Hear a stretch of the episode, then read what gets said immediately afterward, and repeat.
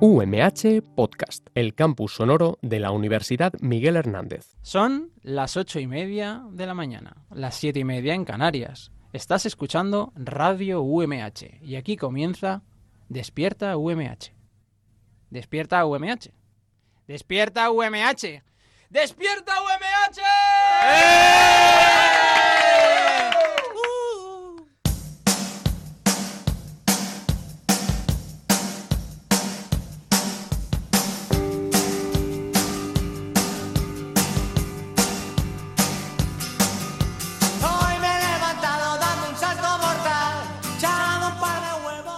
Bonitos días a todas y a todos. ¿Cómo lleváis la semana? ¿Os habéis levantado de la cama ya o nos estáis escuchando en otro momento? Sea como sea, hoy es miércoles 27 de noviembre. Yo soy Andrea Reynosa y estáis escuchando Despierta UMH de la radio de la Universidad Miguel Hernández.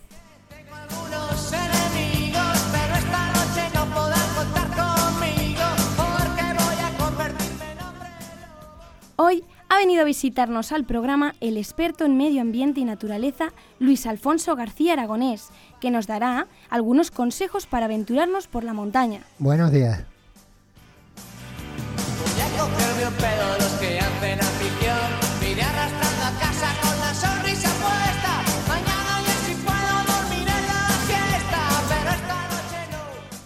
De momento, recordaros los diales de radio. Nos podéis escuchar en el 99.5 de la FM en Elche, Alicante y San Joan de Alacant, en el 101.3 en Orihuela y en el 105.4 en Altea.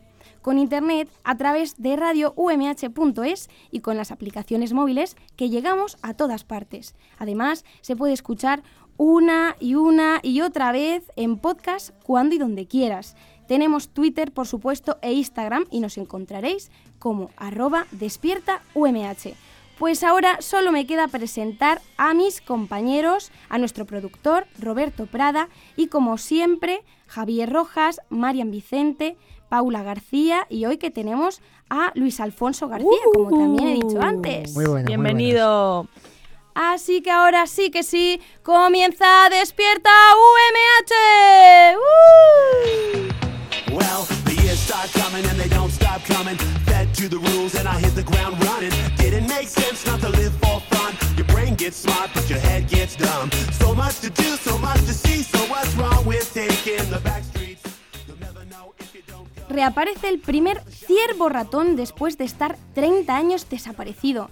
El ciervo ratón de Vietnam, también conocido como Tragulus versicolor, ha entrado en la lista de las llamadas especies Lázaro. Chicos, ¿vosotros sabéis qué son estas especies Lázaro? Luis Pues ver. Alfonso. La verdad es que mm, ahora que lo estás diciendo me quedo así un poco flipaete. No, explícalo, explícalo. ¿Sí? No- ¿Tú, no Paula? Yo no tengo ni idea de qué es una especie de Lázaro. Si no es de que su dueño se llama Lázaro, como algún, No. alguna persona que conocemos por aquí. No, su dueño no se llama Lázaro. Son estas especies o criaturas que desaparecieron hace muchísimos años, bueno, desaparecieron entre comillas o se dieron por extinguidas y tras pasar un largo periodo de tiempo vuelven a reaparecer. Esto es lo que le ha pasado al ciervo ratón. Se llama así porque eh, es muy raro. O sea, tengo que colgar una foto en redes sociales sí o sí porque no os lo imagináis. Es como chiquitino, tiene la carita de, de- de un ciervo, pero en forma de ratón, o sea, más pequeño.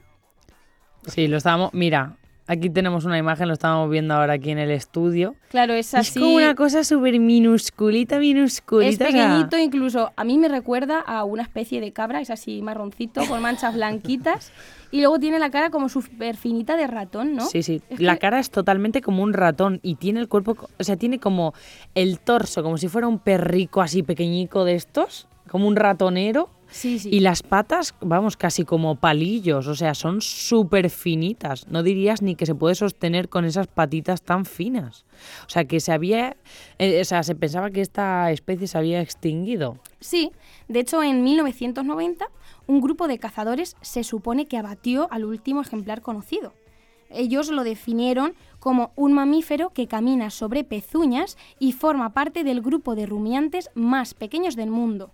Pero, sin embargo, la revista Nature Ecology and Evolution ha publicado ahora la historia de un equipo de investigadores que tras llevar tiempo tras la pista de esta especie han conseguido fotografiarlo, demostrando que el ciervo ratón evidentemente todavía existe. ¿Y por qué y por do- qué partes del mundo está este animal? Porque yo no lo he visto cerca de mi casa. No, no, no, cerca de tu casa. Y no lo voy a ver, ¿no? En España, que yo sepa, no. Pues no, se ha, se ha conocido que, que está en, en Vietnam, ¿vale?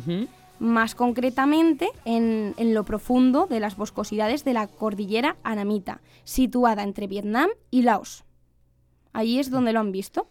Esto es parecido a, a- hay otro otro animal muy muy cercano aquí en la zona de Indonesia que es que seguramente sí habéis oído hablar de él, que es eh, en- de Tasmania. El. Ay, ¿cómo era? El es lo del demonio. El demonio de. Tasmania. Sí. Pues eh, también se le dio por por, per- por perdido y ahora parece ser que que están que se cree que ha, que ha habido algunos rastros y lo están investigando también. Jope. Pues son, todos son buenas noticias esta mañana, entonces.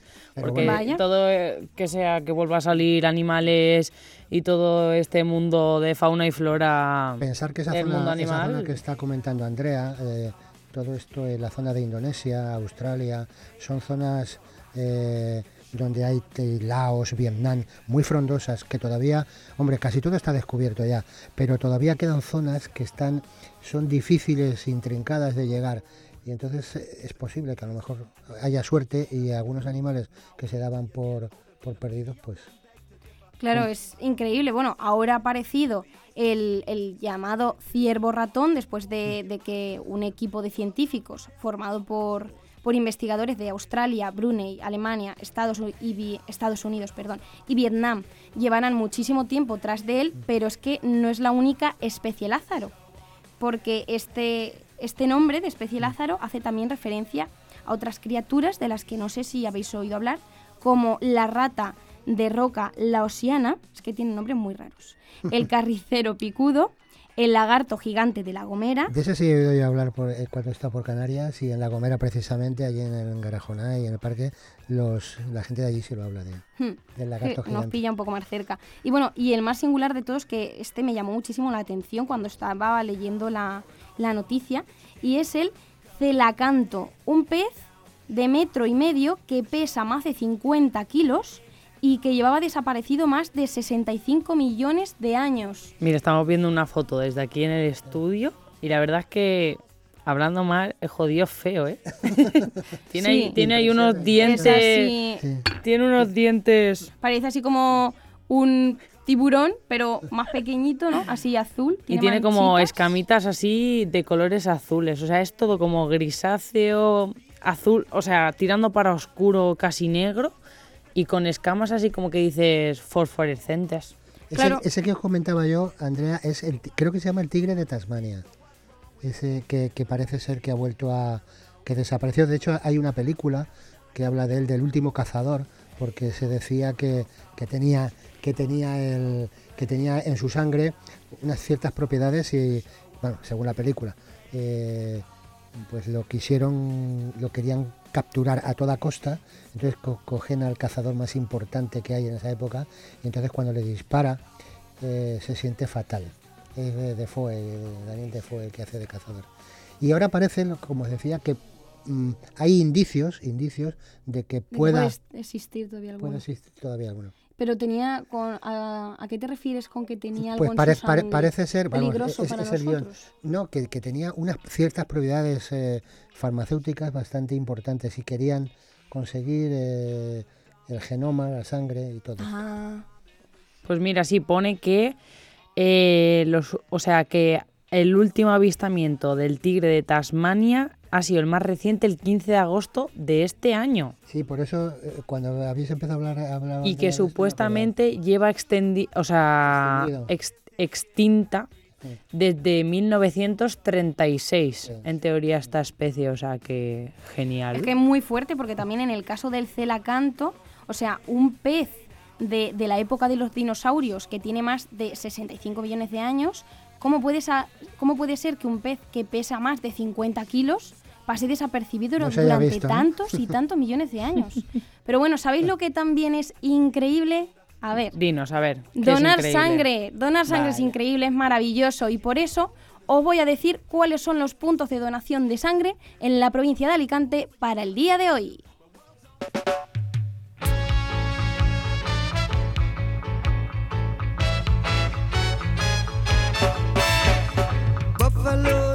Los equipos móviles de donación de sangre estarán situados hoy miércoles 27 de noviembre en los siguientes puntos de la provincia. En San Joan de Alacant, en la sala de donaciones del Centro de Transfusiones de Alicante, de 8 y media de la mañana a 2 de la tarde. En Orihuela, en el Centro de Salud Álvarez de la Riva, de 5 a 8 y media de la tarde. Y por último, en Alicante, en la sala de donaciones del Hospital General, de 8 y media de la mañana a 9 de la noche. Y recuerda, donar sangre es compartir vida.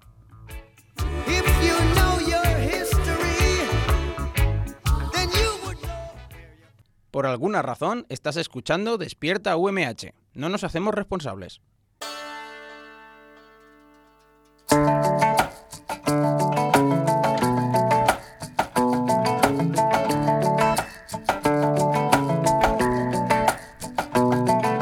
Agua, yo sé que tú eres el agua, cayendo como nostalgia. Cristalina y transparente, tú eres agua. A veces mares. Bueno, oyentes, tal y como os he dicho, hoy tenemos a Luis Alfonso que nos va a hablar de lo que mejor se le da de naturaleza y medio ambiente. Y creo además que hoy nos trae... ¿Qué nos trae Luis Alfonso? Pues eh, algo que, que yo quiero que escuchéis muy bien y que, y que nos mentalicemos todos, que es la seguridad. La seguridad en las salidas al medio natural, la seguridad en la montaña y una serie de consejitos básicos, pero que, que yo quiero que, que se meta muy bien en la cabeza para evitar, para evitar accidentes. Sí, porque nos metemos directamente ahí al sendero y no sabemos realmente cuáles son las precauciones que hay que llevar ni cómo el previo, la previa preparación a, a acudir al sitio. Así es. Eh, O ¿por sea, nos vas a hablar sobre el código de seguridad de, de la montaña, ¿no? Eh, sí, es, eh, es una campaña que está haciendo la, el Comité de Seguridad de la Federación Española de Deportes de Montaña Escalada y luego, por supuesto, todas las federaciones autonómicas, por supuesto la valenciana. Y de lo que, po- ¿por, qué surge todo esto? El tema de la seguridad lo hemos tenido siempre. Eh, lo que ocurre es que cada vez tenemos una mayor accidentalidad en, en las actividades de montaña y, y por las dos vertientes, tanto en número, en cantidad, como también en gravedad, como en la calidad. ¿no?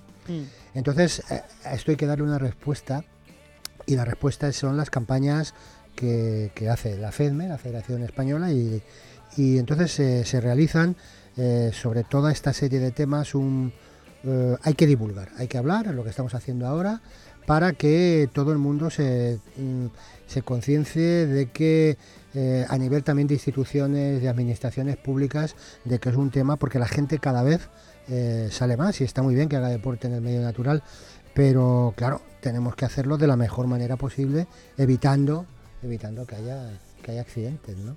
Entonces, eh, el Comité de Seguridad FED me ha hecho un, un programa que es muy bonito, aquí lo podéis ver, en la página web de la se puede ver, que es un código de seguridad básico donde pone una mano Y los cinco dedos eh, nos indican las cinco premisas básicas que debemos de tener, que yo las resumo rápido. En primer lugar, preparar el itinerario, muy importante. Segundo lugar, equiparse adecuadamente. Tercero, igual de importante, son todos igual de importantes, revisar la meteorología. Cuarto, conocerse a sí mismo, ahora lo explicaré un poquito mejor. Y en quinto lugar, dejar dicho dónde vas. Parece que esto es de perogrullo, pero No, no, es súper importante hay mucha realmente. Gente, hay mucha gente que se va y no dice dónde va. Eso soy yo. Y Pues eso está muy mal. mal. Pues muy mal. Eso está muy mal, sí, Aunque sí, sí. sea a, a quien sea tu amiga, a alguien. Claro que Muy encima mal. nos vamos, bueno, vamos a la montaña. Pero ¿a qué no, parte a- de la montaña? La montaña es muy amplia Muy grande, y, y muy nos grande. vamos a ir uh, pues, para Si adelante. no quieres decírselo a tu madre porque te va a reñir, por lo menos a una amiga, que es lo que hago hombre, yo. Mi madre no me va Y a por reñir, supuesto pero... hay, hay algo que, que está muy muy clave, ¿no? Y que es sobre todo, sobre todo eh, cuando empezamos, ¿no? Es, es no salir mm, salir solo, mm, no, no. Tienes que salir en grupo, eh, a no ser que seas eh, muy muy muy experto y aún así, cuidado. yo aconsejo que la gente salga en grupo Mm. o con dos o tres personas, porque si tenemos un accidente o algo así, si estamos solos y no eres un, un experto en, en- en montañismo y en ciertas cosas, lo vas a pasar muy mal. Sí. Entonces, si tienes otra persona o otros dos al lado, siempre pueden buscar ayuda y demás. Este, este pasado verano, mm, por desgracia, eh, ha habido muchos, muchos accidentes realizando actividades de montaña en los diferentes sistemas montañosos de nuestro país. Demasiados para mí. Y la mayor parte de ellos, Tenemos el dato oficial de cuántos. oficialmente, no, pero bastantes. Sí. Bastantes. Más de los usuales. Sí, este, eh, es que cada Este año somos ha más. pegado. Somos más. Entonces, pero sí os voy a dar una serie de datos que tenemos del 2018, ¿no? Eh, y lo que más me preocupa y lo que más nos preocupa en las federaciones y demás es que la mayor parte de los accidentes tienen que ver fundamentalmente con la imprudencia Mm. y con las negligencias de las personas que estaban haciendo estas actividades. Ahí es donde está el, el- el problema y por eso se hacen estas campañas. Y en el caso del senderismo, eh, la imagen que tenemos de- de- del senderismo es que es una actividad sencilla y que es apta para, para un amplio número de personas. No es una escalada, no es, un, no es alpinismo, no es un barranco, eh, aunque cada vez también estas actividades de montaña tienen, tienen más, más gente que las practica, pero el senderismo sin duda es el que trae más gente a, a la montaña y al medio natural. ¿Qué ocurre con esto? Que como vemos que va mucha gente, Mm. eh, sin querer se le presupone que no va a haber un peligro ahí. Y ahí Siempre eh, hay un peligro ese es- ahí ese es el primer- acechando. el primer error. Eh, ¿Qué ocurre? Que las personas cuando salen eh, se tiende a bueno a minusvalorar o infravalorar. Bueno, si- es andar, correcto, Claro. es andar. Sí, pero, pero no es por la va- va- carretera. vamos, vamos a ver cómo vamos a andar. Claro, no es un Claro. paseíto. Eh, eh, y, y por dónde nos metemos, ¿no?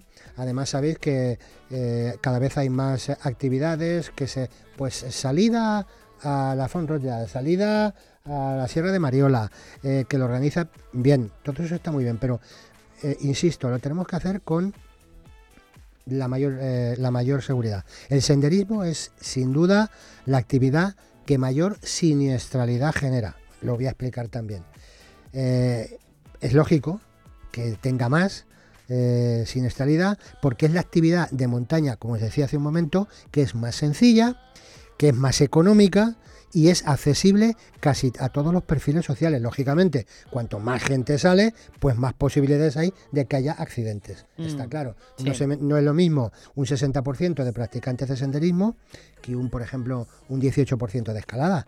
Evidentemente, un golpe escalando es muchísimo más peligroso y con unas posibilidades mm, peores de que eso salga bien a que tú te tengas un esguince de tobillo. Pero sigue siendo un accidente o que tengas un resbalón bajando un sendero o cualquier otra historia. Por eso hay más siniestralidad en el senderismo. Y ahora sí que voy con, con algunos datos de oficiales de la propia Federación Española y del GREIM, que es el servicio de montaña de la Guardia Civil, que son esos que veis en los helicópteros haciendo los rescates. Sí. Ah, ¿Eh? vaya. Que son, No sabía cómo se llamaba. GREIM. Eh, Los el- que cuando las has liado parda en la montaña te, te salvan la vida, ¿no? Exactamente. Ellos y también los bomberos. Aquí en Alicante tenemos un, un servicio de, de helicóptero de bomberos que son una maravilla. Yo los he visto actuar y da gusto verlos. He estado acompañándoles, he estado en, al lado donde tienen el 112 y, y da gusto. Son gente muy profesional, gente que tiene unas capacidades estupendas y que, y que la verdad no sabemos lo que tenemos ahí, esos ángeles de guardia. Y el Greim es lo mismo. Pues para que os hagáis una idea, eh, que son datos curiosos, de los rescates que hubo en, en el 2018, el 73%, estamos hablando de las tres cuartas partes, eran mm, personas que estaban no federadas. Y solo un 27% de los accidentes fue federado. Era gente que estaba federada. ¿Eso qué significa? Pues significa algo muy importante, que cuando tú estás federado, aparte de, que tienes, eh, mm, por supuesto, un, seguro médico y todas estas historias, tienes oportunidad de formarte. Mm, Esto es un dato que para mí es muy claro. Si tres cuartas partes no están federados y son los rescatados. Contra una cuarta parte sobre 100 está claro. Algo que no hay, algo, hay algo que, que- que nos está indicando que, que el estar federado te, te va a dar una formación, vas a estar en un club y eso que, que yo creo que lo comentaba el otro día, creo que es fundamental. Y ahora viene otra ¿Y parte. perdona, dime. Luis Alfonso, ¿y qué club es ese? ¿Dónde hay que ir para ser Pues mira, considerado por ejemplo, federado? a- aquí eh, donde estamos nosotros, en Elche lo tenemos muy facilito, porque la, la Federación Valenciana tiene aquí su delegación, en la calle Mariano Luiña. eh, y ahí es donde ya te puedes federar. Tienes dos formas de hacerlo. Te puedes federar eh, de forma independiente o mm, mediante un club. Yo aconsejo, aconsejo el club. ¿Por qué? Porque los clubes, digamos que son un, vivero, se van transmitiendo, que eso es muy importante, se va transmitiendo el conocimiento. ¿Vale? Yo, por ejemplo, eh, en el club, en el club mío, pues mm, tocamos muchos palillos de, pero tenemos un, dos expertos en, en barrancos, en ferratas, en vía ferratas, eh, senderismo y en trekking. O sea, cada uno maneja un área y se lo va transmitiendo y va guiando a los otros compañeros. Por eso es muy importante estar en un club para que, digamos, esa cadena, ese bucle no se, no, no se, no se rompa. Y luego aparte, la federación eh, tiene un montón de cursos, un montón de cursos, que si estás federado, eh, digamos, o si no estás federado también lo puedes hacer, pero si estás federado te salen bastante bien de precio y con gente muy, muy competente. Y sobre todo salidas, ¿no? Y luego también hay salidas, por ejemplo, eh, yo llevo la, el programa, soy el coordinador del programa de senderismo de la Diputación, que lo hace de acuerdo con, con- en colaboración con la Federación Valenciana. Y era una maravilla este, este último, este domingo, que ha sido el último, pues eh, llevamos eh, 113 personas, muchísimas.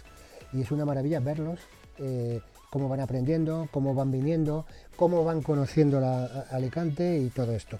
Pero eso lo dejamos para otro programa. Sí, no, no, no, que nos seguridad. estamos yendo. Estábamos con las cinco... sí, pero yo os quiero decir que, que- que estos son los lo más importante que, que se sepa, ¿no? ¿Cuál es el origen de los accidentes? Y hay cuatro razones fundamentales. Cuatro. En primer lugar, la sobreestimación de posibilidades, con un 55%. Es decir, nos creemos más, ahora lo, lo- lo- un, po- un poquito más adelante lo, lo amplío. Es decir, nos creemos más de lo que podemos hacer. Nos sobrevaloramos. Eso Hmm. es cierto. Entonces, ¿qué ocurre? Pero bueno, eso es, yo creo que es innato en el ser humano, ¿no? Sí. En general creemos que lo vamos a poder hacer mm, bien y, y no es así. Luego, con un 43%, y eso es muy, estamos hablando eh, eh, de, de cifras importantes, es por falta de nivel técnico. Es decir, eh, el saber básico, lo básico. Entonces, eso es, mm, eh, mm, tener esa falta de conocimientos nos conlleva a hacer algún tipo de ruta que no es para nosotros y ahí viene el accidente. Luego también, y algo muy importante, es la falta de preparación física. Eso es otra de las, digamos, de los problemas eh, que, que- que es un poco sobrevenido de la sobreestimación. Oye, si son 20 kilómetros y tú en tu vida nada más que has hecho 6 o 7, Claro. tú no te puedes meter de golpe a hacer 20. Claro. Lo más fácil es que tengas un problema. Mm. No que, a, lo- puedes que a lo estar mejor no lo tienes, pero Pero te arriesgas. hay más Hay más riesgo de que sí de que no. Y luego, eh, en último lugar, es eh, llevar un material que no es que no es adecuado. Es decir, estamos hablando de que sobreestimamos nuestra posibilidad, que nos falta nivel técnico, que nos falta preparación física y que llevamos un material que no es acorde a lo que deberíamos de llevar. Y dentro de lo que os comentaba, de los cinco dedos famosos de- del código de seguridad, eh, el, el tema del primero, prepara tu itinerario. Esto es clave, es decir, no improvisemos. Hay que planificar las salidas. Efectivamente, además eh, tenemos un multitud de, de medios para poder hacerlo. O sea, eso de... que, es que me estoy riendo porque se me está viendo en la cabeza una, una aventurilla, ¿no? De eso de que estás el sábado de cervecitas y Mm. dices a las 2 de la mañana, oye, ¿y por qué no nos subimos mañana, por decir algo, al Moncabrera? Mm. Ah, pues sí, pues sí. De momento, si te has acostado tarde, si te has tomado alguna no cerveza... sé de yo ma- mañana, el mañana, ¿cómo, cómo estará Igual el no te mañana? levantas ya directamente, eso es lo Fácil primero. que no, pero si vas, vas a ir. Quiero, quiero decir, hay que escoger el itinerario con un poquito de tiempo. Sí. ¿vale? Eso, eso es clave. No elegir algo por impulso. Eh, Es decir, como lo ha hecho Andrea, pues yo también lo voy a hacer. Claro. No, no, no. Eh, eso, eh, cada uno tiene sus Claro. capacidades y su Su preparación. forma física, Eh, no sabemos, no sé lo que Pau- las veces que Paula sale a la montaña, el ejercicio que hace, a lo Claro. mejor yo no hago nada Mm. y ella lleva años entrenando y saliendo a caminar. Exacto. Luego además hay, una cosa que está clara, cada, cada, cada ruta es, eh, digamos, eh, la ruta hay que planificarla bien. Y lo que ha conseguido uno no significa que, lo- que- que lo vaya a conseguir el otro. A lo mejor te puede acompañar, pero digamos desde un punto de vista sensato. Que eso sería ¿vale? como el otro punto que hemos dicho del código de seguridad, ¿no? Como Claro. conocerse. O Efectivamente. sea, el primero efectivamente. sería el itinerario, luego Sí. conocernos a nosotros mismos, saber si voy a poder hacer a poder esa hacerlo, ruta o no. Claro, claro, e- eso, e- eso, eso es clave. Eh, otra cosa que es muy importante, mm, antes creo que lo hablábamos con Paula, es el, el tema de, de la... Es que ahora como yo tengo el GPS y tengo el Wikiloc, cuidado, cuidado, cuidado, cuidado, cuidado con esto, cuidado con esto que he visto a más de una persona con su móvil en la mano, aparte que no disfruta, porque va Mm. mirando el móvil constantemente, los móviles se agotan, hay zonas sin cobertura. Claro. Entonces, eso hay que tener muy claro, por lo menos saber lo básico, y lo básico siempre lo digo, parece también una tontería, pero no lo es, los cuatro puntos cardinales, norte, sur, este y oeste. En cuanto sepamos identificar un punto, uno de ellos tenemos los otros cuatro.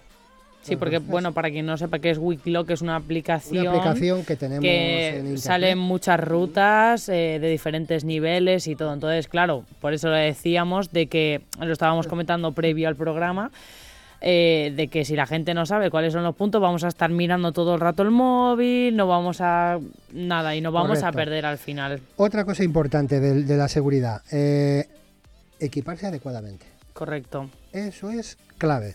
Eh, la vestimenta y el calzado no es lo mismo eh, hacerlo en verano que hacerlo en invierno, eso está claro. Eh, el tema del habituallamiento, llevar agua, llevar, o sea, una serie de cosas que son básicas y un material de primeros auxilios. Eso cualquier botiquín lo lleva. Eso, eso es muy, muy claro.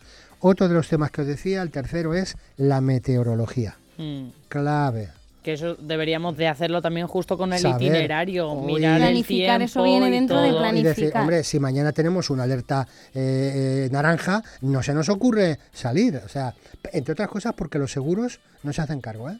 Ah. Eso hay que tenerlo muy claro. Como hay alerta... O sea, si estás federado, que y Sí, tú puedes estar todo lo federado que quieras, pero Mm. si tú sales con una... Imaginaros lo de la Dana, ¿vale? Claro. Y salgo ese día, el seguro te va a decir que... Que eh, vamos, que ya podrías haber mirado el tiempo. Luego, eh, la, eh, la cuarta, eh, que va un poco con lo que antes comentabas, Paula, el- el- la cuarta base de seguridad, que nos tendemos a creer más fuertes y hábiles de lo que en realidad somos. Seamos humildes, ¿vale? Seamos siempre humildes. Y ya por último, Avisar dicho dónde vamos. dónde vamos, ¿vale? Súper importante. Pues muchísimas gracias, Luis Alfonso, por estas lecciones hoy. del Código de Seguridad de la Montaña, la- los cinco dedos, como, como decías, equiparse, mirar el tiempo, conocerse bien, eh, dejar dicho dónde vas y cuál me falta. El preparar el itinerario. Ah, y el preparar el itinerario. itinerario. Así que bueno, pues eh, esto hoy llega, llega a su fin. Pero, pero nada, daros las gracias por escucharnos como cada día. Mañana estaremos aquí como siempre en Radio UMH a las ocho y media. Muchas gracias Paula, Javi, Marian, Luis Alfonso, por supuesto, por estar aquí acompañándonos, a acompañándonos, a nuestro técnico y también a nuestro productor Roberto Prada. Esto es Despierta UMH y nos despedimos aquí. Un abrazo.